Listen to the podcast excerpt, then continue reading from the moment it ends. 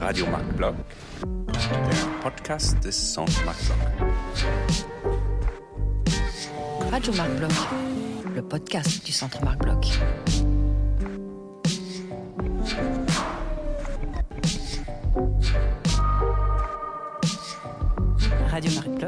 Le Radio podcast Marc du Centre- Radio. Le podcast du Centre. Bloch. Le podcast du Centre Marc Bloch.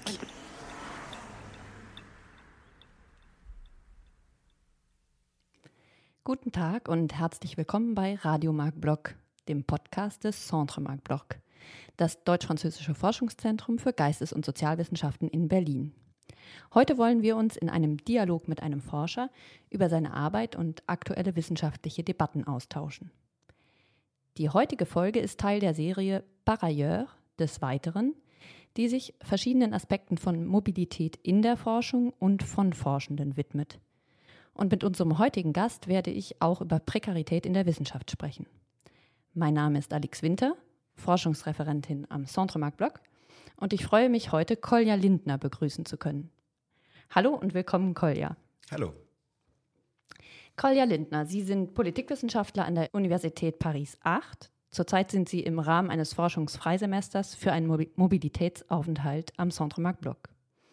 Sie arbeiten in der politischen Theorie zu Fragen sozialer Ungleichheit und zu Säkularismus in Frankreich. Ihre Promotion ist 2017 erschienen unter dem Titel Die Hegemoniekämpfe in Frankreich, Laizismus, politische Repräsentation und Sarkozismus. Darin geht es um politische Herrschaftsansprüche der bürgerlichen Rechten und Bedeutungsverschiebungen von Laizismus und politischer Repräsentation. Neben ihrer wissenschaftlichen Arbeit haben sie sich aber schon früh in ihrer Karriere auch für gute Arbeitsbedingungen von Forschenden engagiert und 2017 das Netzwerk für gute Arbeit in der Wissenschaft mitgegründet. Wir kommen im Laufe des Gespräches darauf zurück. Ihr Berufsweg verlief zwischen Deutschland und Frankreich und Sie sind auch nicht zum ersten Mal am Centre Marc Bloch. Daher zunächst die Frage, welche Bedeutung hat für Sie Mobilität in der Wissenschaft? Ja, zunächst einmal glaube ich, dass Mobilität, internationale Mobilität große Bedeutung in der Wissenschaft hat. Für meinen ganz persönlichen Fall ähm, ist es so, dass ich vor 26 Jahren tatsächlich das erste Mal in Frankreich für eine längere Zeit war als äh, Schüler an einem Pariser Gymnasium. Und ähm, ja, diese Mobilität sich dann auch fortgesetzt hat im Rahmen meines Studiums an Sciences Po Paris und ähm, der École Normale Supérieure. Und aber dann auch im Rahmen einer binationalen Promotion zwischen der Freien Universität Berlin und der Universität Paris 8 und ich hatte dann auch die Möglichkeit im Rahmen verschiedener Postdocs nach meiner Promotion sowohl in Deutschland als auch in Frankreich zu arbeiten und habe sogar auch eine, einen kurzen Aufenthalt in Großbritannien äh, dazwischen geschoben. Wenn man jetzt so über die Bedeutung von internationaler Mobilität ähm, nachdenkt, kann man die vielleicht so an zwei Zusammenhängen festmachen. Einerseits lernt man natürlich ähm, durch internationale Mobilität verschiedene Kulturen ganz gut kennen und gerade in unserem Bereich äh, erweitern sich dadurch natürlich auch die äh, Beschäftigungsmöglichkeiten. Also was das Kennenlernen verschiedener Kulturen, institutioneller und akademischer Kulturen vor allem angeht, ähm, kann man vielleicht so zwei Punkte oder werden mir immer so zwei Punkte ganz deutlich in diesem deutsch-französischen Kontext. Ähm, einerseits ist Frankreich, und das wissen wahrscheinlich auch viele, zumindest so in der Lehre, sehr viel stärker durch sehr frontale Formate der Wissensvermittlung geprägt, wo in Deutschland ja bekanntlich eher so dialogische Formate vorherrschen. Und in Frankreich gibt es aber auch, und das empfinde ich mittlerweile tatsächlich auch als sehr bereichernd, ähm, ganz andere Ansprüche daran, was die Strukturierung von Argumentationen beispielsweise angeht. Also das, was in Frankreich immer der Plan einer Argumentation ist. Und damit geht eine gewisse Kohärenz der Argumentation oft einher und ein gewisser Anspruch an Argumentation, ja, der mich sowohl in meiner Forschung als auch Lehre äh, eigentlich sehr stark bereichert hat. Was vielleicht ein, ein zweiter Punkt wäre, wo man ganz gut die Unterschiede sieht, ähm, ist an je- jeglichen Formen der Präsentation oder vor allem der Disputation von sowohl ähm, Doktorarbeiten als auch Habilitationsschriften. In Deutschland handelt es sich da ja meist um eher recht kurze Verfahren, die oft so ein bisschen frustrierend äh, sind, weil sie nach Jahren der Arbeit im Prinzip den äh, Doktorierenden eigentlich nur die Möglichkeit geben, eine, eineinhalb Stunden über ihre Arbeiten zu sprechen. Und in Frankreich äh, werden, wird da sehr viel mehr Zeit für eingeräumt, also vier oder gerne auch mal fünf Stunden in Form eines Frage-Antwort-Spiels. Und ich finde das mittlerweile eigentlich so aus Deutschland kommend ähm, äh, eigentlich sehr schön und habe hab da eher den Eindruck, dass es da einiges gibt, wovon man in Deutschland auch lernen könnte. Ich hatte noch einen zweiten Punkt angesprochen, dass die Mobilität ja auch oder die internationale Mobilität ja auch ein äh, ja, sozusagen sich auswirkt auf Beschäftigungsmöglichkeiten. Das ist sicher eine ambivalente Geschichte. Es gibt Vor- und Nachteile. Vorteile sicher, äh, weil man quasi sprachlich und auch institutionell und disziplinär breit aufgestellt ist, verschiedene Kontexte kennt, die Besonderheiten der verschiedenen Systeme kennt. Also alle, die aus Deutschland kommen und nach Frankreich gehen, äh, wissen, dass es sehr spezifische Elemente und Strukturen gibt, wie beispielsweise den Rapport de Thèse, ähm, der in, in, Frankreich ein sehr entscheidendes Dokument in der weiteren Laufbahn ähm, nach der Promotion ist. Ein vergleichbares Dokument gibt es in Deutschland nicht, aber auch die sogenannte Qualification, also eine äh, sozusagen Bewertung der äh, Leistungen im Rahmen der Promotion, die in Frankreich nochmal von einer un, unabhängigen Kommission vorgenommen wird.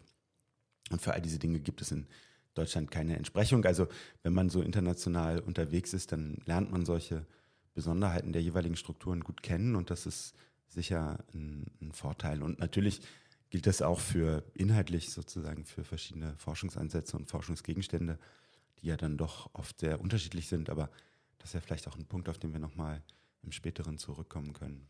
Naja, und einen Nachteil sehe ich dann doch auch. Äh, äh, und zwar ist es so, ähm, dass äh, man natürlich im Rahmen einer Laufbahn gewisse Netzwerke entwickelt und Netzwerke sind, und darüber, glaube ich, sollte man sich im Klaren sein, doch dann schon sehr entscheidend dafür, ob man in, seiner Laufbahn an Ressourcen und Stellen kommt. Und Netzwerke entstehen natürlich tatsächlich vor Ort und äh, sind oft verbunden mit einer Anwesenheit vor Ort. Und wer jetzt sehr stark äh, zwischen den verschiedenen Kontexten, zwischen verschiedenen Ländern unterwegs ist, hat dann oft eben doch nicht die, äh, die starken Netzwerke vor Ort und ist dann eben manchmal auf binationale Netzwerke zurückgeworfen. Also im deutsch-französischen Zusammenhang gibt es das ja äh, sehr viel. Aber diese Netzwerke sind dann eben doch auch mit gewissen Ausrichtungen verbunden. Ich würde tatsächlich fast sagen, auch mit gewissen Beschränkungen. Ähm, und damit muss man dann irgendwie auch umgehen. Und wenn man dann sozusagen sich so ein bisschen äh, weiter bewegt in der Laufbahn, ähm, stellt sich natürlich irgendwann auch die Frage, wie man sozusagen seine Forschungen übersetzt in die jeweiligen anderen Kontexte. Und das hat natürlich einerseits mit äh, Ansätzen zu tun, also dass man Ansätze erklären muss, die unterschiedlich sind. Aber es hat auch manchmal eine ganz banale sprachliche Ebene. Also man muss seine Publikationen dann in zwei Sprachen ähm, vorhalten, beziehungsweise sie äh, vielleicht auch gleich auf Englisch verfassen, was allerdings in Frankreich oft auch äh, problematisch ist, weil äh, die französische äh, Wissenschaftslandschaft doch sehr viel weiter vom Englischen entfernt ist als die deutsche, wenn man mal von einigen äh, ausgewählten Orten absieht und das ist dann nicht unbedingt ein, ein Vorteil. Und ich bin auch immer wieder überrascht, dann doch, äh, wie viele französische Kolleginnen und Kollegen es gibt, die äh, nach wie vor auf Englisch publizierte Forschung nicht zur Kenntnis nehmen und das ist oft ein bisschen irritierend. Ja, Stichwort ähm, Übersetzung. Welche Unterschiede in der Herangehensweise in beiden Ländern sehen Sie in Bezug auf Ihre Forschungsthemen? Also Sie arbeiten ja zur politischen Theorie in Deutschland, insbesondere zu Marx und befragen sein Werk auf seine eurozentrischen Aspekte und die Behandlung von Ländern des globalen Südens hin. Letztes Jahr erschien ihr Buch mit dem Titel Marx, Marxism and the Question of Eurocentrism, in dem sie die marxistische Theorie mit Hilfe und durch die Brille der Postcolonial Studies analysieren. Würden Sie sagen, dass das Arbeiten über Grenzen hinweg, also die Mobilität, um darauf nochmal zurückzukommen in der Forschung, für die Behandlung dieser Themen von Bedeutung ist? Ja, in meinem Bereich besteht zunächst einmal eine sicher etwas besondere Schwierigkeit, ähm, insofern es politische Theorie in Frankreich genau genommen nicht so richtig gibt. Das hat äh, insbesondere mit der Entstehung der französischen Politikwissenschaft zu tun, die sehr stark aus zwei äh, Nachbardisziplinen hervorgegangen ist, nämlich einerseits aus den Rechtswissenschaften und andererseits aus der Soziologie heraus und ja, auch noch sehr stark bis heute diese disziplinären ähm, Züge trägt. Und das Ganze hat dann auch äh, Konsequenzen für äh, mögliche Anträge, die man stellt ähm, mit Forschungsprojekten aus der politischen Theorie, ähm, weil die politische Theorie nicht so äh, weit verbreitet ist und entsprechende Kommissionen dann solche Anträge oft auch nicht so gut einordnen können. Ähm, ich arbeite tatsächlich in der französischen Wissenschaft eher in Zusammenhängen, in denen die Soziologie relativ stark ist. Also bei mir am Institut ist nicht so stark die Rechtswissenschaft äh, präsent, sondern eher die Soziologie. Und ähm, die Soziologie ist in Frankreich nicht unbedingt so äh, theorieaffin.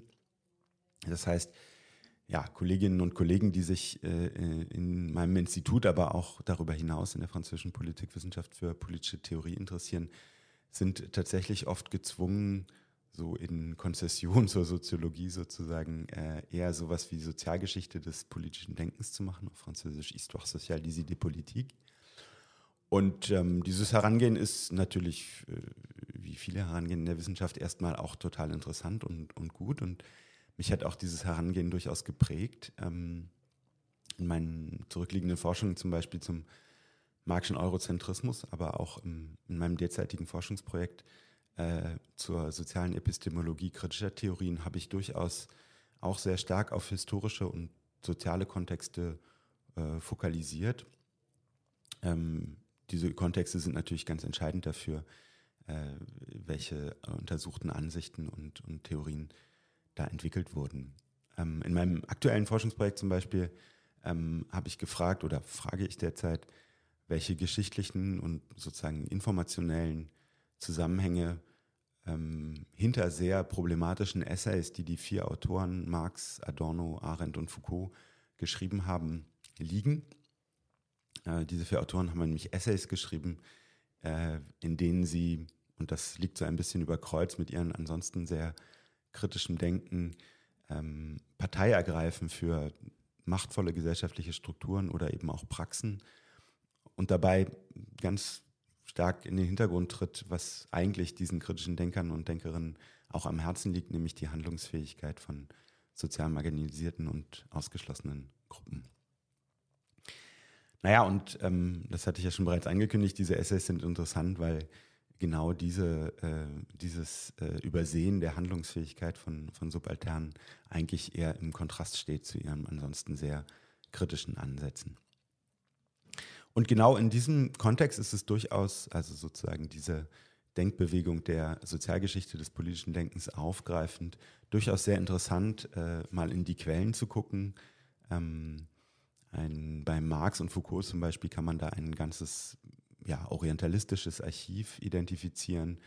Ähm, und nicht minder aufschlussreich ist es dann auch, sich mal bei Adorno und Arendt umzugucken, äh, welche Zeugnisse sie eigentlich für ihre Essays mobilisiert haben, beziehungsweise welche Erfahrungen sie dem zugrunde gelegt haben. Und man sieht, dass dort äh, tatsächlich sehr, zum Teil auch aggressiv, äh, schwarze Erfahrungen und ähm, Zeugnisse ignoriert werden.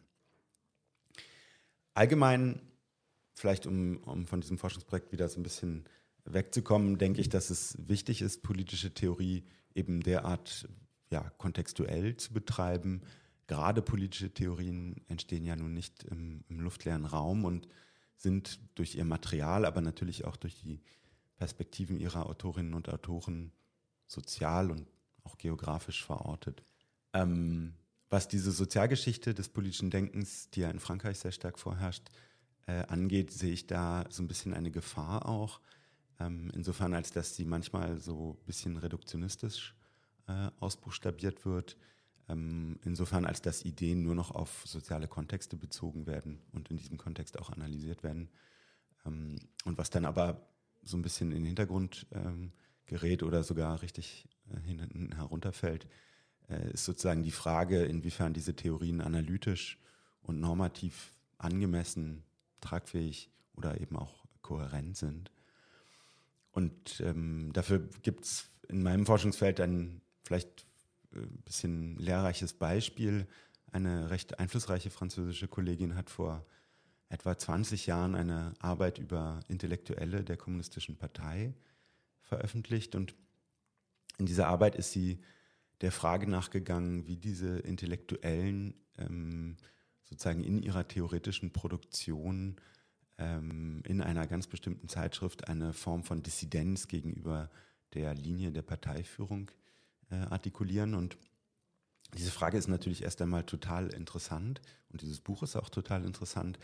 Was äh, die Kollegin allerdings gemacht hat, ist sozusagen so stark auf diese, einseitig auf diese Frage zu fokussieren, dass ähm, jegliche Theorieproduktion sozusagen auf diese äh, Dissidenzartikulation äh, zurückgeführt oder befragt wurde und sozusagen genuin theoretische Fragen wie in diesem Zusammenhang beispielsweise die nach der Bedeutung des Humanismus in der marxistischen Debatte, dass solche Fragen eben hintangestellt wurden oder sogar ignoriert wurden. Und eben entscheidend nur diese ja fast schon strategische äh, Frage der Artikulation von, von Dissidenz war. Und ich glaube, wenn man sich solche Beispiele vor Augen hält, sieht man eigentlich schon, dass es darum gehen muss, eben äh, zwei Dinge zu verbinden. Einerseits eine anspruchsvolle und äh, im, im Sinne des Gesagten nicht reduktionistische äh, Historisierung von politischem Denken und eben aber auf der anderen Seite auch eine differenzierte Theoretisierung von sowohl politischen Auseinandersetzungen als auch äh, sozialen Strukturen. Und diesem Ziel äh, versuche ich so ein bisschen mit meinem derzeitigen Forschungsprojekt zur sozialen Epistemologie kritischer Theorien nachzukommen. Oder um es vielleicht nochmal anders zu formulieren, es müsste darum gehen, politische Theorie, so wie es sie eben in Frankreich kaum gibt, mit der in Frankreich, zumindest in meinem Bereich, sehr stark vorherrschenden Sozialgeschichte des politischen Denkens zu verbinden.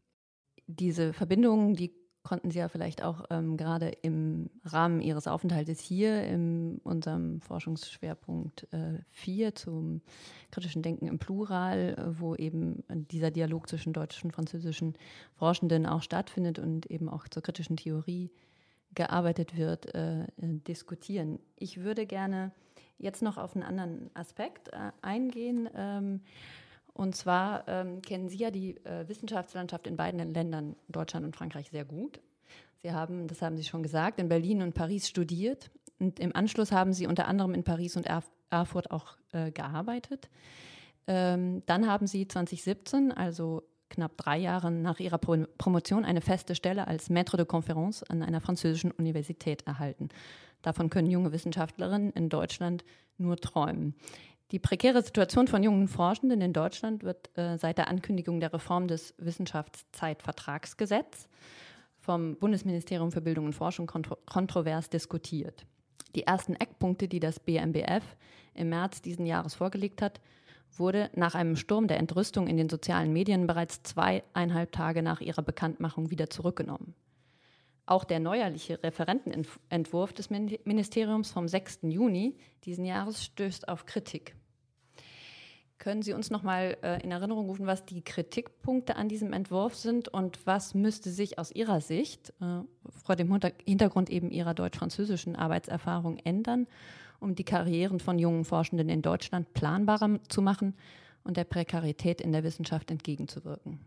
Ja, grundsätzlich zielt ja zunächst einmal die Kritik von verschiedenen Initiativen und Organisationen, eben wie beispielsweise dieser Initiative Ich bin Hanna, ähm, aber eben auch den Gewerkschaften Verdi und GEW und eben auch dieses äh, äh, Netzwerkes für gute Arbeit in der Wissenschaft, in dem ich aktiv bin, darauf, äh, dass es in den deutschen Hochschulen etwas äh, international Einzigartiges gibt, nämlich ein Sonderbefristungsrecht. Ähm, und Deutschland bildet hier also international, aber eben auch innereuropäisch äh, eine absolute Ausnahme und das ist insbesondere interessant, als dass äh, einschlägige europäische Verordnungen wie beispielsweise die äh, Beschäftigungsverordnung vom Juni 1999 die Festanstellung als Normalangestelltenverhältnis auf den europäischen Arbeitsmärkten definiert und eben die Wissenschaft in Deutschland davon ausgenommen ist.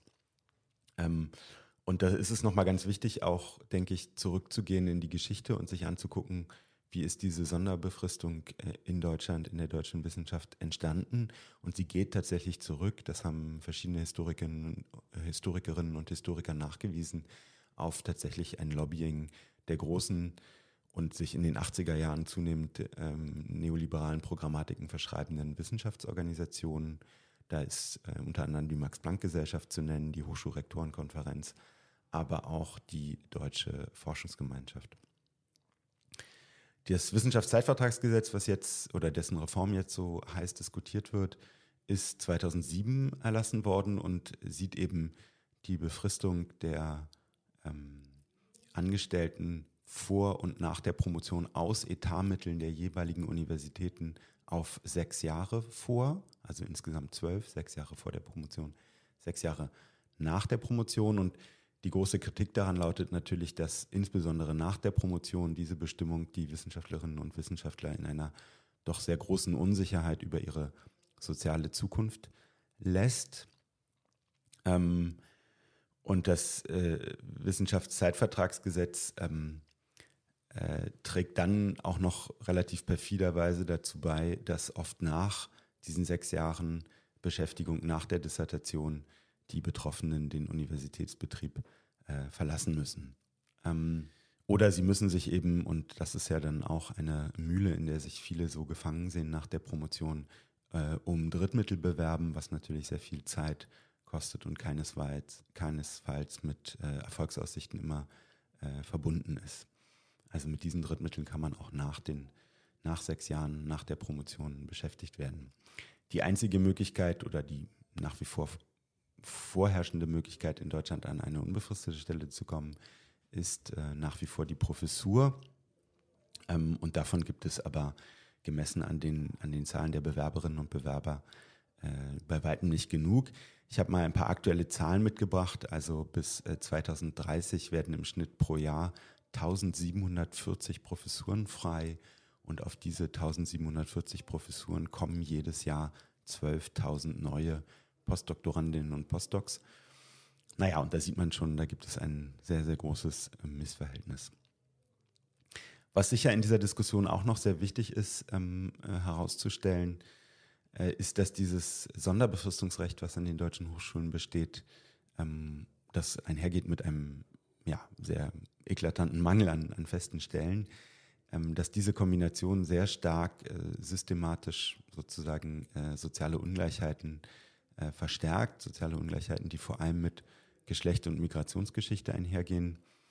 Ähm, und hier, wenn man sich die einschlägigen Publikationen beispielsweise des Bundesberichtes wissenschaftlicher Nachwuchs anguckt oder entsprechender Zahlen vom Bundesministerium ist es zwar durchaus so, dass sich den, in den letzten Jahren die Situation verbessert hat. Also es sind in den letzten zehn Jahren etwa äh, Prozent mehr Professuren an Frauen vergeben worden. Äh, nichtsdestotrotz ist es so, dass äh, Professuren in Deutschland nach wie vor überdurchschnittlich weiß und männlich besetzt sind. Und, und das wird natürlich alle, die sich in den Sozialwissenschaften ein bisschen auskennen, auch nicht überraschen. Natürlich hat diese Art der Besetzungspraxis Folgen dafür, was erforscht wird und vor allem auch, wie diese Dinge erforscht werden. Ähm, man kann sich das immer ganz gut deutlich machen, wenn man in die Geschichte der Rassismusforschung zurückgeht. Da ist es sehr, sehr eindeutig, dass ähm, wir bei weitem nicht die, den gleichen Diskussionsstand und den gleichen Kenntnisstand heute hätten, wenn nicht ab den 70er Jahren, 80er Jahren in vor allem Ländern wie den USA und Großbritannien, also ich denke da an solche Figuren wie Stuart Hall und Paul Gilroy, eben Menschen aus rassifizierten Minderheiten in akademische Positionen gekommen wären und von diesen akademischen Positionen eben Forschung gemacht äh, haben, die natürlich den eigenen äh, Erfahrungs- und äh, Problemhorizont sozusagen unmittelbar einspeist und für die Thematisierung von Rassismus ähm, ja, dienlich macht. Um vielleicht nochmal zurückzukommen nach, nach Deutschland und diesen Protesten gegen das Wissenschaftszeitvertragsgesetz. Also die Ampelkoalition hat Koalition, in ihrem Koalitionsvertrag ja eine Reform dieses Wissenschaftszeitvertragsgesetzes aufgrund dieser Proteste der letzten Jahre vorgesehen. Und der erste Reformentwurf, ähm, den Sie auch schon angesprochen haben, sah eine Sonderbefristung, eine Sonderbefristung nach der Promotion beschränkt auf drei Jahre vor. Der zweite Reformentwurf, der jetzt seit einem guten Monat vorliegt, sieht hier vier Jahre vor mit der Möglichkeit, dann noch weitere, weitere zwei Jahre äh, mit einer Anschlusszusage äh, beschäftigt zu werden. Und dieser Gesetzesentwurf wird in den jetzt demnächst, also im Herbst, in den parlamentarischen ähm, Prozess gehen. Und ich denke, das ist Zeit, die wirklich genutzt werden sollte, um den Protest gegen diese Reformpläne auch deutlich zu artikulieren. Denn sowohl der zunächst präsentierte, im März präsentierte und dann zurückgezogene, als auch der jetzt neuerlich präsentierte Reformvorschlag ähm, läuft ziemlich stark Gefahr, die Perspektiven von Postdoktorandinnen und Postdoktoranden nicht zu verbessern, sondern im Gegenteil zu verschlechtern. Ja, das BMBF hatte im Frühjahr öffentlichkeitswirksam zu einem sogenannten Austausch mit Stakeholdern zur Reform eben des Wissenschaftszeitvertragsgesetzes geladen. Darin gingen die Positionen der Beteiligten, ähm, die von den großen Wissenschaftsorganisationen wie der Max-Planck-Gesellschaft über Hochschul-, Rektorenkonferenz und Gewerkschaften bis zu Vertreterinnen der Ich bin Hanna-Bewegung reichte, weit auseinander. Derzeit sieht es so aus, wie Sie auch dargestellt haben, dass nicht viele Änderungen gegenüber den ursprünglichen Eckpunkten in den Re Referentenentwurf eingeflossen sind. Der große Wurf zu einer Erneuerung der Arbeitsbedingungen der Wissenschaft ist also ausgeblieben bisher. Welche Probleme sehen Sie, wenn der Entwurf so umgesetzt wird wie jetzt geplant? Also ich sehe mehrere Probleme.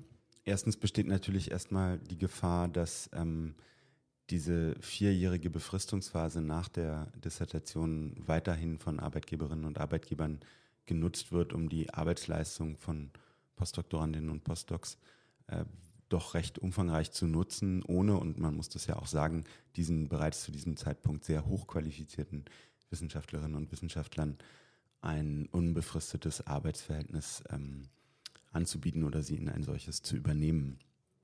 Was ein weiteres Problem ist, ähm, ist, dass diese äh, Postdoc-Phase, also die, die jetzt da vorgesehen ist von vier Jahren, sich eigentlich so richtig sinnvoll nicht ausgestalten lässt.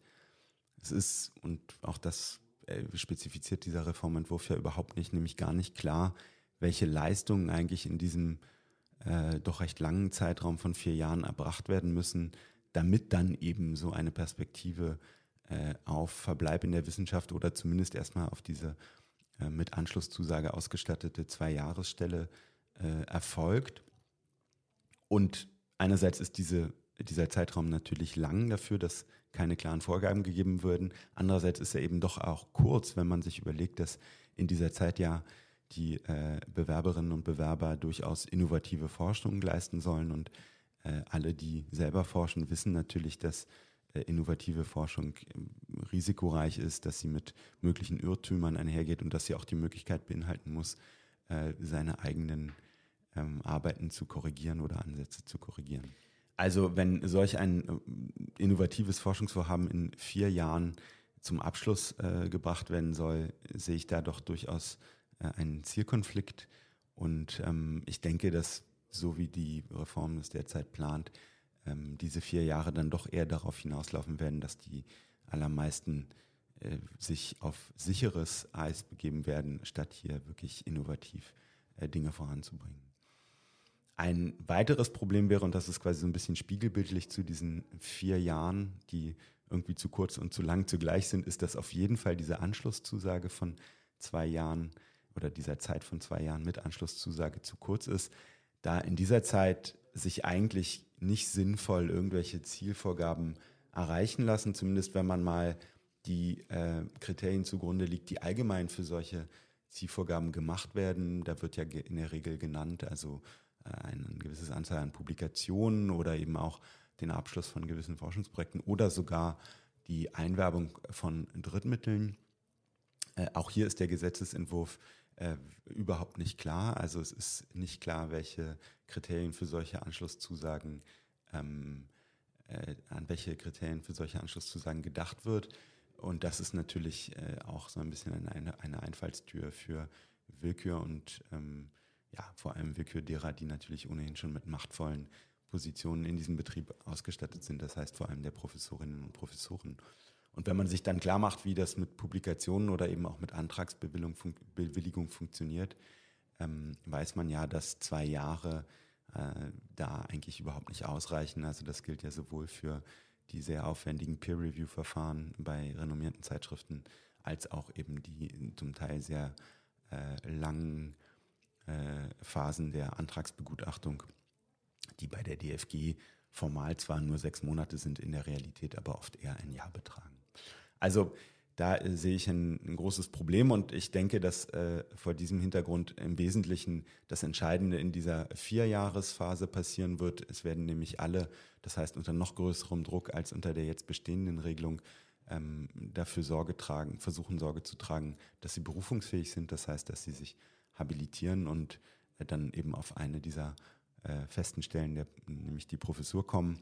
Und das ist ja eigentlich äh, nicht das, was die Reform des Wissenschaftszeitvertragsgesetzes ursprünglich angestrebt hat, wo es eben darum gehen sollte, alternative Verbleibemöglichkeiten im Wissenschaftssystem zu schaffen. Ein weiteres Problem besteht dann eigentlich auch noch, und das geht auch auf einen Zusammenhang zurück, den ich ja schon angesprochen habe, dass dieser Reformentwurf wahrscheinlich auch wieder so sich sehr ungünstig auf die bereits bestehenden sozialen Ungleichheiten äh, auswirken wird. Und das ist tatsächlich auch ein Zielkonflikt, weil die Ampelkoalition in ihrem Koalitionsvertrag auch äh, dafür wirbt oder sozusagen festgeschrieben hat, dass sie Geschlechtergerechtigkeit und Diversität insbesondere in äh, Forschungsförderprogrammen verankern und damit eben auch durchsetzen will.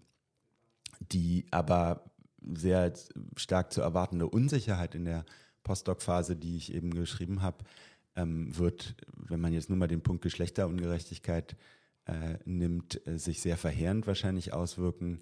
Ähm, es ist ja bisher schon so, dass äh, vor allem äh, Wissenschaftlerinnen und Wissenschaftler im Vergleich zu anderen Berufsgruppen äh, sich mit Kinderwünschen ähm, durchaus zurückhalten müssen aufgrund dieser Beschäftigungssituation. Also 73 Prozent der Promovierenden ohne Kinder hegen einen Kinderwunsch ähm, äh, sofern sie unter 35 Jahre alt sind.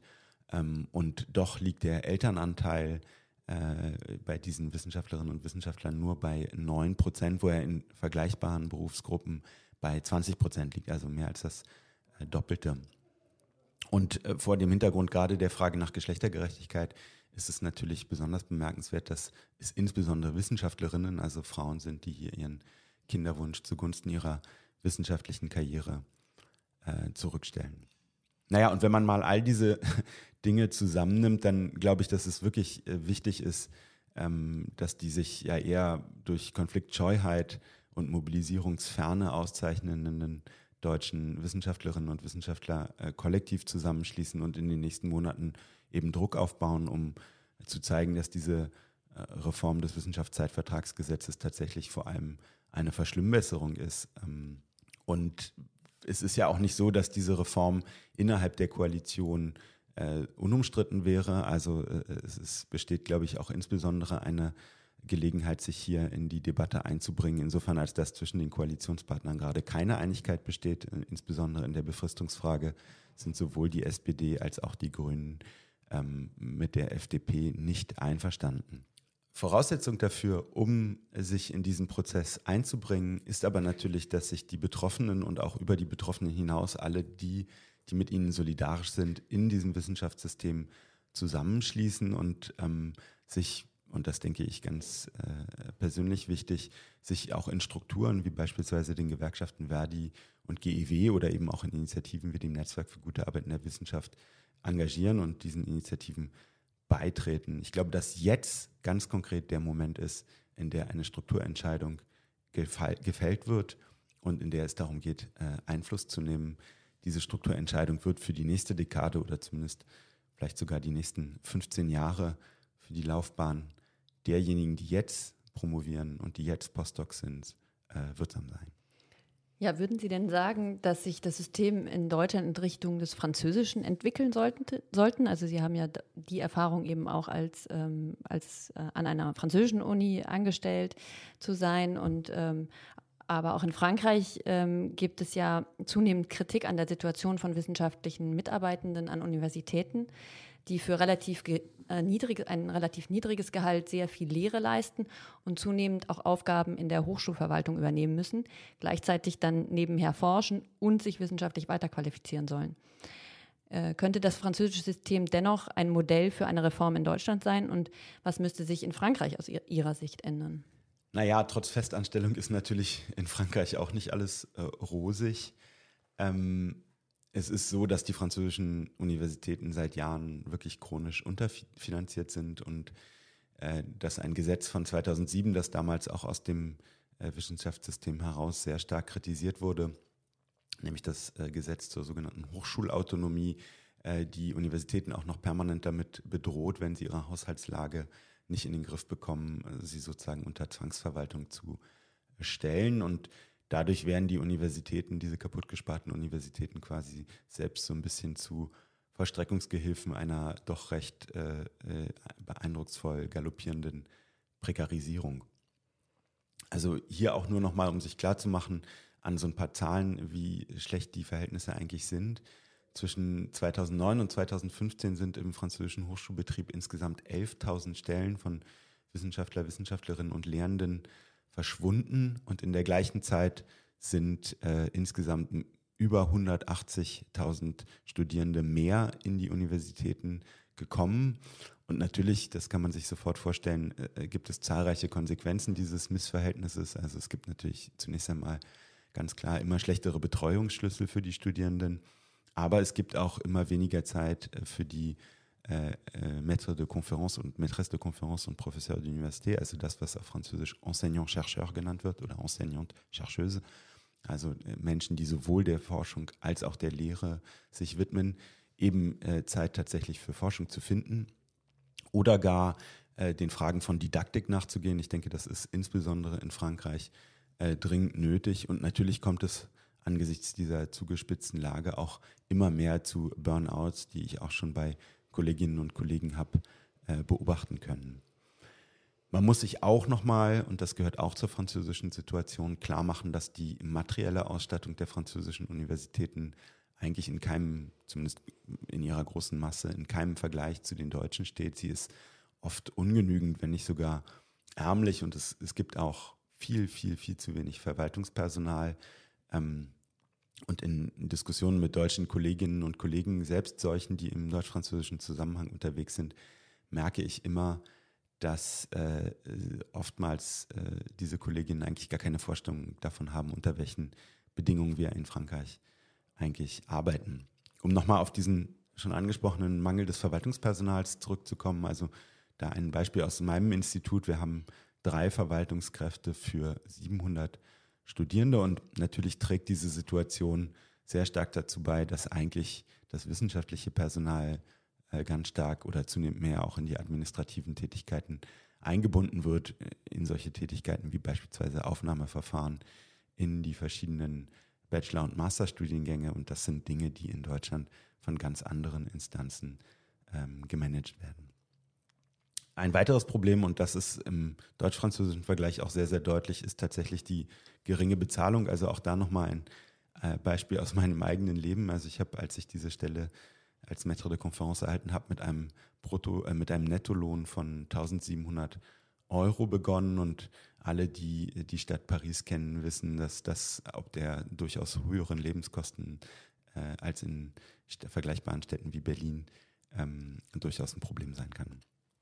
Und ich denke, und da bin ich auch wirklich nicht alleine, das denken viele meiner französischen Kolleginnen und Kollegen, dass gegenüber äh, dieser Situation es tatsächlich einer, einer sehr grundsätzlichen Neuorientierung der Hochschulpolitik ähm, bedarf. Und diese Politiken, wie ja so viele Politiken, äh, werden häufig nicht ins Werk gesetzt, weil behauptet wird, es gäbe für solche Verbesserungen kein Geld.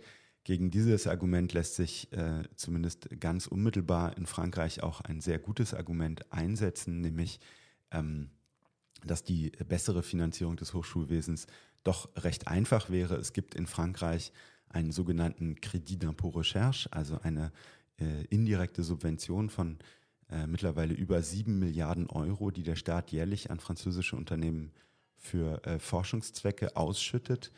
Ähm, und diese, ähm, dieser Kredit d'impôt Recherche ist schon mehrfach äh, ob seiner sehr intransparenten oder sogar zweckentfremdenden Verwendung vom französischen Rechnungshof kritisiert worden. Also man könnte relativ problemlos, wenn denn der entsprechende politische Wille da wäre, dieses Geld den Hochschulen zur Verfügung stellen. Und man muss sich klar machen, also es sind über sieben Milliarden Euro, um, um die es da geht. Das Hochschulbudget insgesamt in Frankreich ähm, also des entsprechenden Ministeriums, beträgt äh, gut äh, 24 Milliarden. Das heißt, äh, es ist ein gutes Drittel, was da an Geldern äh, tatsächlich durch eine recht einfache Umstellung äh, sich dazu gewinnen äh, ließe. Aber vielleicht nochmal zurück zu der Frage, die Sie ja ursprünglich gestellt haben. Ähm, natürlich ist im französischen System nicht alles schlecht, ganz im Gegenteil. Ich glaube, es gibt äh, im französischen System einige Dinge, die sehr interessant sind und vielleicht auch so ein bisschen ein Vorbild sein könnten für eine Reform äh, des deutschen Hochschulsystems.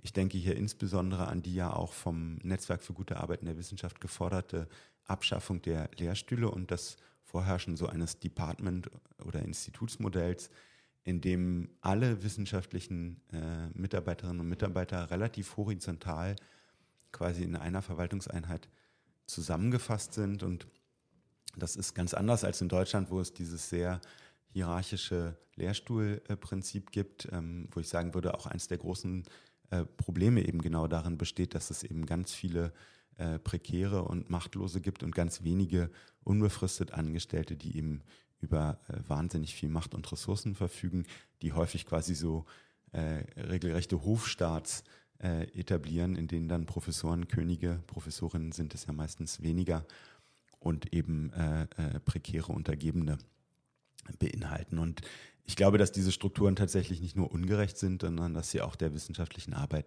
nicht besonders dienlich sind. Sie produzieren bei den Prekären insbesondere sehr viel Konformismus und der geht natürlich auch wieder auf Kosten der ja schon bereits angesprochenen Innovation. Ähm, und vielleicht noch so ein letzter Punkt, der ja auch immer wieder in, in verschiedenen, äh, zu verschiedenen Zeitpunkten skandalisiert wird, auch vollkommen zu Recht. Natürlich äh, fördern diese äh, Formen des, der extremen Machtungleichgewichte auch Formen des Machtmissbrauchs. An den Max-Planck-Gesellschaften hat es diesbezüglich eine, in den letzten Jahren eine intensive Debatte gegeben. Ich denke aber hier auch an Formen der äh, sexuellen Belästigung, wie sie in vielen Hochschulbetrieben äh, tatsächlich vorkommen und äh, oft leider nicht angemessen thematisiert werden. Ja, nun meine Frage zum Schluss. Kolja, Sie waren die letzten sechs Monate am Centre Marc Bloch. Und äh, ich würde Sie gerne fragen, an welchem Ort in Berlin Sie während Ihres Mobilitätsaufenthalts am liebsten Ihre Pausen verbracht haben. Gibt es ein Café, ein Restaurant oder auch einen Spaziergang, einen Ort für einen Spaziergang, den Sie anderen Forschenden für Ihren Aufenthalt am Bloch empfehlen würden? Hm. Naja, so wie viele wissenschaftliche äh, wissenschaftlich arbeitende äh, Menschen in Berlin habe ich viel Zeit in der Staatsbibliothek am Potsdamer Platz gebracht und insbesondere, wenn man aus Frankreich dorthin kommt, weiß man, dass das mit dem äh, guten Kaffee da so also ein bisschen eine, ein Problem darstellt. Insofern bin ich immer von der Staatsbibliothek weggegangen in meinen Pausen zum, zum Potsdamer Platz. Der Potsdamer Platz ist aber, das wissen die meisten ja auch, die sich in Berlin ein bisschen auskennen, eine wirklich sehr unangenehme Ecke, die ziemlich unsinnig verbaut wurde Anfang der 90er Jahre und eigentlich auch nicht so ein richtig empfehlenswerter Ort. Insofern, ich habe mich demgegenüber immer sehr viel wohler dort gefühlt, wo ich wohne, in, in Neukölln.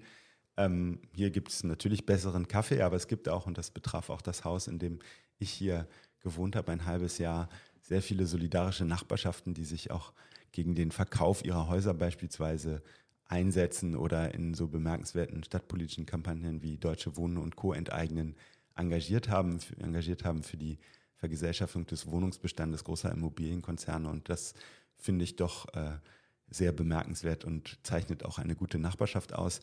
Die, die Neukölln kennen, wissen, dass es zudem den Landwehrkanal gibt und den recht nahe liegenden Treptower Park. Und das sind wirklich schöne Naherholungsgebiete.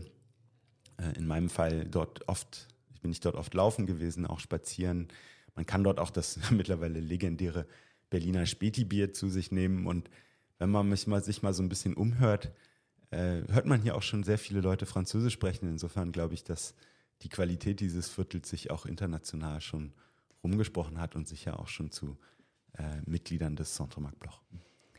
Damit kommen wir zum Ende dieser Podcast-Folge. Vielen Dank, Kolja Lindner, dass Sie bei Radio Marc Block, dem Podcast des Centre Marc Block, dabei waren.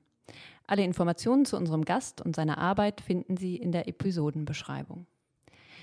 Radiomarkt Blog gibt es auf allen Audioplattformen. Dort können Sie uns gerne einen Kommentar hinterlassen und die Folge teilen. Und wenn das Centromark Blog Ihr Interesse geweckt hat, kommen Sie uns bei einer unserer Veranstaltungen in Berlin besuchen. Alle Informationen finden Sie auf unserer Internetseite. Danke und bis zum nächsten Mal.